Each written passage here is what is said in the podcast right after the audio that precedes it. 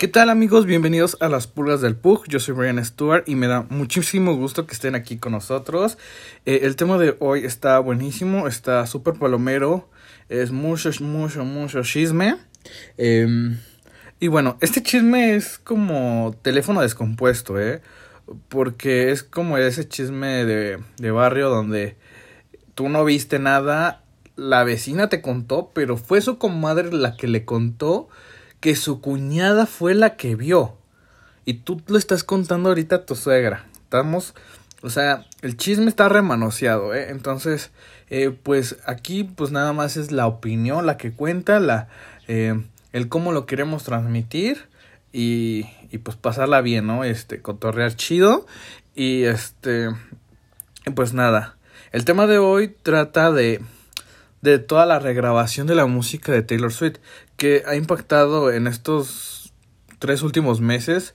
Eh, creo que a principios de año, este, cuando empezó a sacar el álbum de de Folklore, este, ya estaba planeado este regrabar sus su música. Eh, sus primeros trabajos de 1989 para atrás.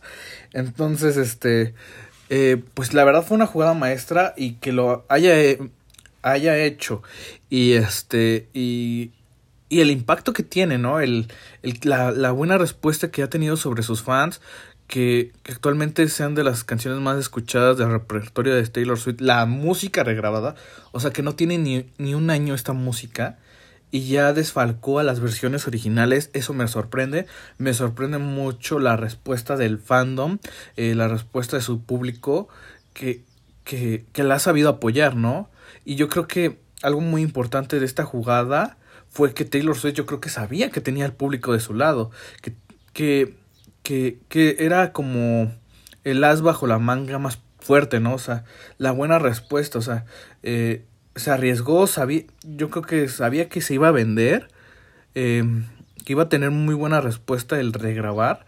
Eh, y pues de verdad hasta todo el mundo le cayó la boca, o sea, nadie lo había hecho, nadie había rescatado al 100% su música, eh, hacerse dueño de, de todo el, su trabajo y esfuerzo.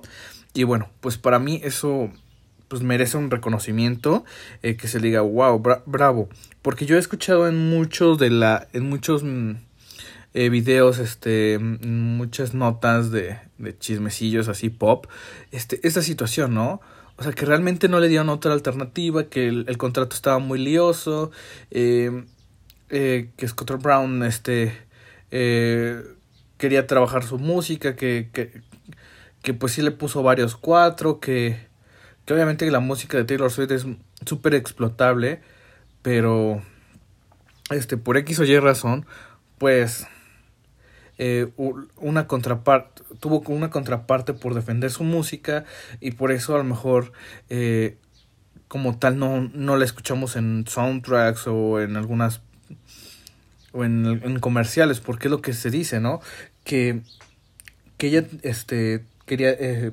obviamente cuando pones una canción y este va a ver este se va a prestar para un comercial alguna película y todo eso pues hay regalías. Entonces las regalías se tenían que dividir entre la industria Scooter Brown otras personitas y Taylor Swift no pero bueno más adelante vamos a ir contando esta parte. Y bueno algo que me gustó mucho de esta jugada y espero que sirva mucho es que esta movida tiene que servir para impulsar el apoyo al reconocimiento de todos los compositores. Eh, porque en otros videos de, de, este, de este tema, de, de estos rollos de, de, música, de producción, pues es, bien, es bien sabido que, que está mal, muy mal pagado, ¿no? que no lo pagan bien, que, que no hay el reconocimiento suficiente eh, y demás, ¿no? O sea, eh, hay gente que se parte el lomo escribiendo este cinco estrofas, un precoro, un coro y este y ya lo este vende la, la, la composición y no recibe las mismas regalías que todos los demás y que y sobre eso que llegue una tercera persona, le mueva tres letritas, o sea, no cambie al 100% tu trabajo y nada más haga tres modificaciones y él se lleve parte de tu reconocimiento y parte de tu tajada económica, pues sí está cabrón. Entonces yo, yo espero que, que Taylor Swift no, no nada más como como cantante, sino como compositora, este, dignifique y, y, que le dé un, y que valore eh, su trabajo, ¿no? Y el trabajo de muchas personas que están atrás de, de, de las palabras que cantan o que transmiten, eh, pues muchas personas de la industria musical. Entonces, pues de ahí parte, este, eh, que quiero hablar de esto, o sea, es muy interesante. Y también reconocer esta parte, bueno, dentro de eh, que de lo que he escuchado sobre lo que ha pasado de Taylor Swift es este pues que a lo mejor confía en, confía en una en una disquera joven que a lo mejor iba a tambalear, ¿no? Que afortunadamente eh, pues sí le pudieron grabar sus primeros discos, que, que medio quiebra la empresa y tiene que vender y es donde pues cuando vende, pues también vende la, la, los derechos. Entonces, eh, pues sí está como cabrón, ¿no? Porque, pues tú confías, tú como un cantante, como una persona que quiere ver su trabajo nacer, pues confías en, en alguien y, y, y hasta, hasta ver el, como que el sueño cumplido, ¿no? Entonces, yo creo que es lo que le pasó en un inicio a Taylor Swift, cuando grabó sus primeros álbums confió en una empresa no tan sustentable, yo creo que si ella se hubiera aventado a lo mejor con Sony o con alguna otra empresa con, con, con mayor reconocimiento, a lo mejor no se hubiera evitado toda esta parte, ¿no? Eh, que, que su música pasó a otras manos, que cuando firmó el contrato, este, pues se dio cuenta que pues ella no era dueña del 100% de toda su música, que a pesar de que ella la compusiera, que a lo mejor produjera a lo mejor la, la base, ¿no? Porque sabemos que es una que toca piano y toca la guitarra, entonces puede crear los cimientos de de de la parte musical, ¿no? Y más aparte la parte este de, de composición, pues técnicamente sí, es como este ella debe de tener más derechos de, ¿no? Pero bueno, este sabemos que la copia maestra, pues de, de todos sus álbums, eh, pues no la tiene ella, ella no es dueña de, de, de su música al 100%, entonces obviamente regalías, este, promoción, este, que alguien la quiera cantar o cualquier cosa con, el, con lo que se pueda lucrar con esa música, pues sí tiene que pasar eh, el, pues se divide la tajada, ¿no? Entre los actuales dueños de la música, entre, entre los representantes, bla, bla, bla, y pues al final le toca a ella, ¿no? Entonces yo creo que, este, eh, pues sí es complicado, ¿no? O sea, yo creo que si te pones en los zapatos de ella y dices, bueno, toda mi chamba la tengo que dividir entre tantas personas. Y bueno, parte aquí interesante y, y, confirmando lo que yo dije en un inicio, que este chisme es, eh, es como el teléfono descompuesto, pues efectivamente no tenemos todos los fundamentos de, de todo lo que está pasando. Sabemos algunas cosas por lo que se ha dicho, ha dicho Taylor Swift, eh, por lo que hemos escuchado en algunas grabaciones, en algunos videos de YouTube donde hablan eh, de este tema, porque pues impactó, ¿no? O sea, no cualquier persona dice, pues voy a regrabar mi disco, mi música vieja, ¿no? Este, entonces sí impactó mucho, pero cuando vas escuchando qué fue lo que pasó, pues dices, yo creo que no le dieron otra opción a ella, ¿no? Entonces, este, pues efectivamente, solo tenemos la versión de Taylor Swift, eh, lo que lo que ella me ha comentado, lo que este medios de comunicación especulan y, y bueno, otra cosa, no tenemos la versión de Scooter Brown, no sabemos qué es lo que realmente, pa lo que realmente está pasando, no conocemos los números, las cifras por las cuales empezó esto, ¿no? O sea, yo creo que este bien se pudo haber llegado a otro tipo de negociación. Eh, eh, mm, no sé, eh, otro tipo de negociación de como de, bueno, bueno, hay que mejorar los números, hay que hablar con abogados, eh, no sé, eh, a decir, bueno, ¿sabes qué? Pues seguimos con esta música, este, sale, nos dividimos estos porcentajes, yo creo que si evaluamos que, cuál fue tu... Mm, lo que tú, este... Ah, lo que a ti te tocó poner, o sea, por decir Taylor sé como este, pues ella puso la parte vocal, eh, la, eh, las composiciones y un poco de, de los principios, eh, ay, se me está yendo la onda, pero bueno, este, tus aportaciones, bueno, yo, yo aporté esto, esto y esto para este disco, obviamente yo sabes que la disquera aporta mucho más, o sea, notablemente económicamente aporta más, porque dice, pues, mijita, yo pagué ingenieros, eh, yo pagué el estudio, eh, yo pagué a lo mejor corista, yo pagué este em, músicos, este, no sé, em, pagué este tu campaña visual, eh, la estructura de, de la parte visual de, de qué es lo que va a representar cada uno de tus álbums, ¿no? Entonces dices, mm, entonces se tiene que dividir en mala tajada, ¿no? Porque atrás de un álbum pues, sabemos que hay muchísima gente. Mm. Entonces, a lo que, oh, regresando al, al punto eh, eje, ¿no? De verdad, Taylor sí tenía que llegar a este punto a regrabar. Por lo que yo entendí en un video de José M. Eh, sí, efectivamente el, contrato era eso. El contrato tenía que decía que ella bueno, se supone, por lo que yo entiendo y lo, lo, que yo recuerdo, es que Taylor Swift cuando este, pierde los derechos de su música, eh, cuando la disquera le vende los derechos a otra empresa. Entonces, por ende, igual ni ella podía presentarse a, sus conciertos con su vieja música, con música de Red, de Speak, Speaker Now, no, no sé si lo pronuncié bien, y del álbum de 1990, 1989, perdón, perdón, perdón, y creo que otros dos anteriores. Entonces no se podía presentar con esa, esa música porque ella no era dueña de, de la música. Entonces yo creo que ahí fue el primer cuatro, o sea, dices, pues ¿qué voy a cantar? O sea, no nada más puedo cantar música de Reputation Lovers y ahorita de Folklore y de... Uh, el, nuevo álbum que, que no me acuerdo, perdón, perdón, soy... Esto está muy improvisado, recuérdenlo. Eh, entonces, este... Ella, ella tendría que pagar por cantar su música. En un principio, cuando esto empezó a sonar y que ya no era la dueña de su música, dices, chino, o sea, pues ¿qué voy a cantar? Este, si ya no soy la dueña de mi música. Entonces, en el contrato decía que, pues, era o pagar para poder cantar su música o regrabar. Entonces yo creo que como que dijeron, no lo va a hacer, este, no le conviene regrabar, este, entonces a lo mejor por eso pusieron esa mini amenacita, digamos que esa, esa mini opción, que a lo mejor la otra contraparte, este dijo, la vio imposible, ¿no? Dijo, no, ella va a tener que ceder y pagar por cantar su, su música anterior.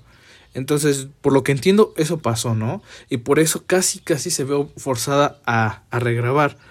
Pero algo interesante. Antes de eso, o, o, durante ese proceso, no se pudo haber llegado a acuerdos a decir, bueno, vamos a dividirnos correctamente el pastel, ¿no? A, a decir, eh, no sé, pues yo sé que tú invertiste, yo sé que el trabajo eh, intelectual es mío, yo sé que la parte este, económica para la creación de, estos, de esta música es tuya, hay que irnos a, partes proporcionales, a partes donde todas nos convenga, ¿no? Porque al final del día su música, este, pues va a perdurar un, un buen tiempo, ¿no? Y pues si ella sale de gira y si ella saca un disco, pues quieras o no, sigue reactivando la música anterior.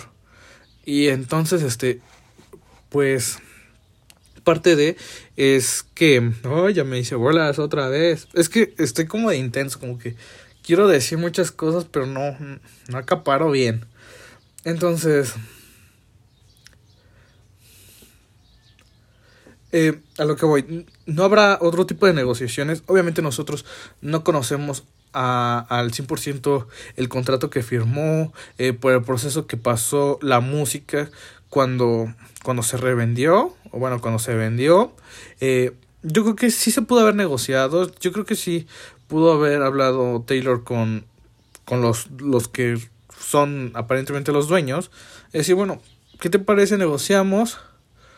O haber invertido una lana, yo creo que, no sé, en proporciones, cuánto hubiera sido la diferencia de, ¿sabes qué, amigo? yo sé que eres dueña de mi música, ten, te pago, dámela. Yo creo que Taylor Swift tiene el capital necesario para como decir, ¿sabes qué? Ok, tú, la tú compraste las copias maestras en tanto, revéndemelas, te las vendo en tanto. Y, y si no directamente hubiera usado un, un seudónimo como lo que, lo que le gusta hacer a ella, ¿no? Este, entonces decir, ¿sabes qué? Negociar, eh, buscar la manera legal en la que pues no se tuviera que haber llegado a la regrabación, pero bueno. Eh, algo que igual, que, que, que, me es muy como, que me, que me suena mucho, es porque si Scooter Brown, que es representante de muchos más músicos aparte de Taylor Swift, bueno, creo que ahorita ya no es de Taylor Swift, pero ¿por qué solo tenía problemas con Taylor Swift? Porque sabemos bien que que representaba a, representa a Justin Bieber, a Ariana Grande, a Usher, a Demi Lovato. Entonces, ¿por qué con ellos no tiene problemas? Yo creo que todos ellos son super mainstream y todos ellos son súper rentables. Y digamos que si la, ahorita la, digamos la, las más fuertes igual es Ariana, que no ha dejado de sacar música, que, que trabaja y trabaja y, y cuando ves ya saca un nuevo álbum. Entonces, ¿por qué con ella no tiene problemas? Yo siento que también parte la relación de ella, eh, que igual ella, yo siento que en trasfondo tiene mucha culpa por, a lo mejor, este es mi punto de vista, este, y vamos a hacer un panorama imaginario, supongamos que, que Taylor Swift le brilló mucho, ¿no? O sea, vio todo el pastelote que, que se estaban con el pastel que digamos que ella creó y que todo el mundo se está comiendo, yo dijo, creo que dijo, no, el pastel yo lo hice y me lo quiero tragar yo solita. Yo siento que, que a lo mejor parte de eso, de, de toda esta onda de eh, parte como de su ambición. Y no es la primera vez que se sabe que Taylor Swift es muy ambiciosa. Es, todo el mundo sabemos que eh, Taylor tiene un don cangrejo en su corazón, que le gusta el dinero, el dinero, el dinero. Entonces yo creo que no le gustó como que la proporción que le estaba tocando y a lo mejor vio que, que se le estaba sacando más y que ella no era la, la que estaba siendo remunerada con más.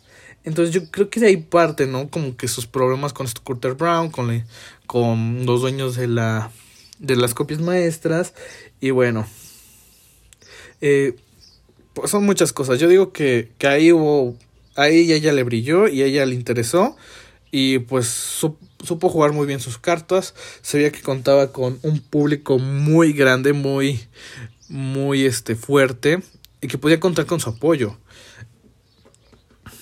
Y bueno, algo que también hay que comentar, porque en, en algunas, este, en algunas publicaciones dicen, ay, es que le vieron la cara, era muy joven, era muy ingenuo cuando ella aceptó todos estos contratos, esos términos.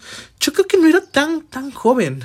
Ella más o menos tenía 20 años cuando grabó su primer disco, si es que si, si lo, lo grabó en 2009, ella tenía como 20 años. No era joven, no era ingenua. Que a lo mejor no conocía el tema, sí. Pero ¿cómo es posible que otros cantantes, todavía más jóvenes, Justin Bieber empezó mucho más joven que ella, eh, Billie Eilish comienza mucho más joven que ella. Este, Olivia Rodrigo empieza más joven que ella. Y a lo mejor son otros tiempos. Ya pasaron 10 años. Este. Desde la primera vez que grabó ella. Entonces, a lo mejor sí han cambiado muchas cosas. Pero no era joven. O sea, yo creo que a los 20 años ya. Este. Pues ya te puedes este, sentar a hablar con alguien con una tercera persona y decir, asesórame, este, tengo este proyecto, esta, esta esta disquera quiere grabar conmigo. Yo creo que pudo haberse acercado con alguien desde un principio y este asesorarse, ¿no? Es, yo sé que eh, es como complicado porque cuando tú tienes espíritu artístico, lo menos que, que en, lo, en lo menos que piensas son en las letras chiquitas. Eso me queda claro que cuando eh, te dedicas, no sé, a las artes o alguna otra actividad, o sea, o cuando eres un deportista o algo así, Dices, lo menos que, en lo que piensas son en las letras chiquitas. Y a lo mejor eso sí es lo que le pasó a ella. Pero bueno, eh, este tema deja mucho de qué hablar. Este, francamente, eh, sí, sí me quedo muy sorprendido. O sea, la verdad, eh, escuché su música, no conozco toda, pero escuché dos, tres canciones y dije, um, suenan igual, suenan igual. Este, se supone que parte de, de la regrabación es que solo haya ligeros cambios. Este, para que para que ella pueda tener el control total de la música. En este caso, pues son nuevas copias, nuevas versiones, eh, nuevas supuestas versiones. Entonces, está súper interesante. Algo que a mí me llamó ahorita la atención es, el día de mañana no pueden demandar a Taylor Swift por plagio. No sé, piénsenlo. Si Alana del Rey con Get Free versus Creep, que la verdad a mí me cuesta mucho distinguirlas o sea, cuando lo analizas y dices, sí, Get Free es un creep muy lento y muy suave y, la demandan. ¿Por qué a, a Taylor Swift de una versión que es idéntica? Porque yo escuché 22 y hay otra canción que termina en Treble. No me acuerdo, perdón. Este, suenan exactamente igual. Creo que creo que las versiones de Taylor están ligeramente más suaves, como que no se siente el punch comercial al 100%, pero son versiones exactamente iguales y pues nada. Eh, este es mi chisme del día de hoy. Yo quería comentarles esto. Eh, ¿Ustedes qué opinan? Este, ¿Son fans de Taylor Swift? ¿No les gusta Taylor Swift? Eh, ¿Creen que fue una jugada maestra? ¿Creen que fue muy, muy ambiciosa? Yo creo que sí. Este. Eh, la verdad tenía al público a su favor y por eso se llama así el podcast. Ah, qué buenos fans tiene Taylor Swift. Porque donde vuelven a comprar su música, donde no hay este gran cambio, este, donde em, ella dice, confío en mi, en mi público, sé que el público me va a responder, porque el público en este caso se convierte en el cliente y el cliente decide qué consumir pues ahí está todo. Eh, yo les agradezco mucho. Espero que les guste mucho. Este, le estoy echando muchas ganas para terminar este 2021 con, con algunos podcasts. Este, porque me gustaría que eh, se cierre el año con este, por lo menos con 12 podcasts. Y empezar el 2022 con más ganas, con más chamba, con más podcast, con más chisme y y pues nada, eh, yo estoy muy agradecido con ustedes por las personas que, que a lo mejor están en su oficina, están haciendo sus deberes y están escuchándome un ratito y, y me escuchan balbucear. Y bueno, ya saben, este, en la descripción dejo mis redes sociales, estoy como eh, I'm Brian Stewart en Instagram. Y también el Instagram del, del podcast es arroba las pulgas del Pug Podcast. Y ya saben que también está la dirección de correo electrónico. Y me da mucho gusto, mucho, mucho gusto. Ya son los últimos días de 2021. Esperemos que 2022 pinte mejor. Eh, no nos haga con sorpresas. No lleguen los aliens. Eh, no lleguen los zombies. Ni nada por el estilo. Que, que los planes que tenían eh, preparados desde 2020 se empiezan a cumplir eh, el siguiente año y si ya los cumplieron pues muchas felicidades. Les agradezco muchísimo. Adiós